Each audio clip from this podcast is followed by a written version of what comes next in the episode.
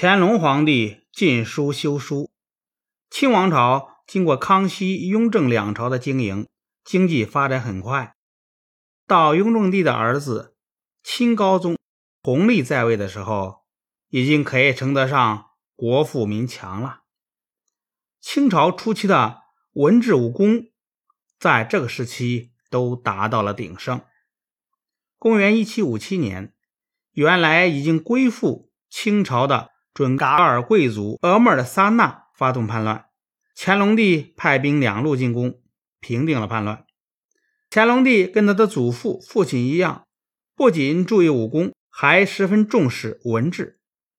他一面继续招收文人学者做官，一面又大兴文字狱，镇压有反清嫌疑的文人。乾隆时期文字狱之多，大大超过了康熙、雍正两朝。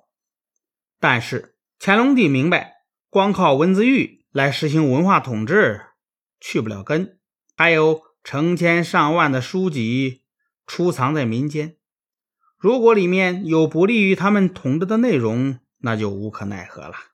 后来他想出了一个一举两得的办法，那就是。集中全国的藏书，来编辑一部规模空前巨大的丛书。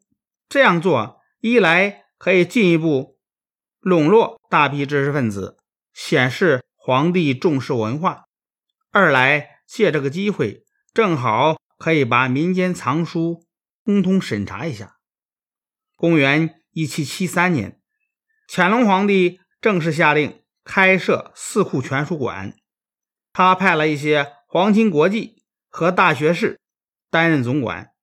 那些皇亲国戚大多是挂名监督的，真正担任编纂官的都是当时一些有名的学者，像戴震、姚鼐、季军等人。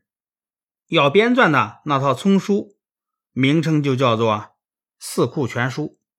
要编这样一套规模巨大的丛书，先得。收集大量的书籍，乾隆帝下了命令，叫各省官员搜集、收购各种图书，并且定出了奖励办法：私人进献图书越多，奖励越大。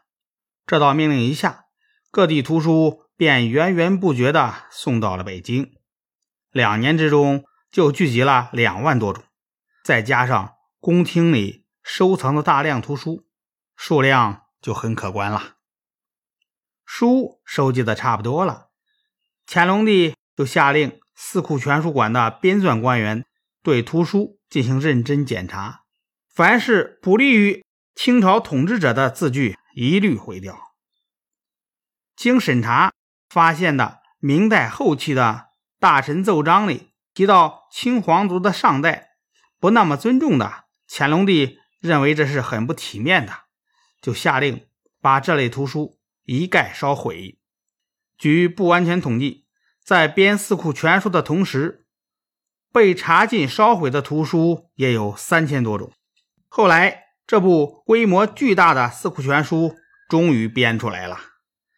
编纂者们对大批图书进行编辑、校勘、抄写，足足花了十年功夫。到一七八二年。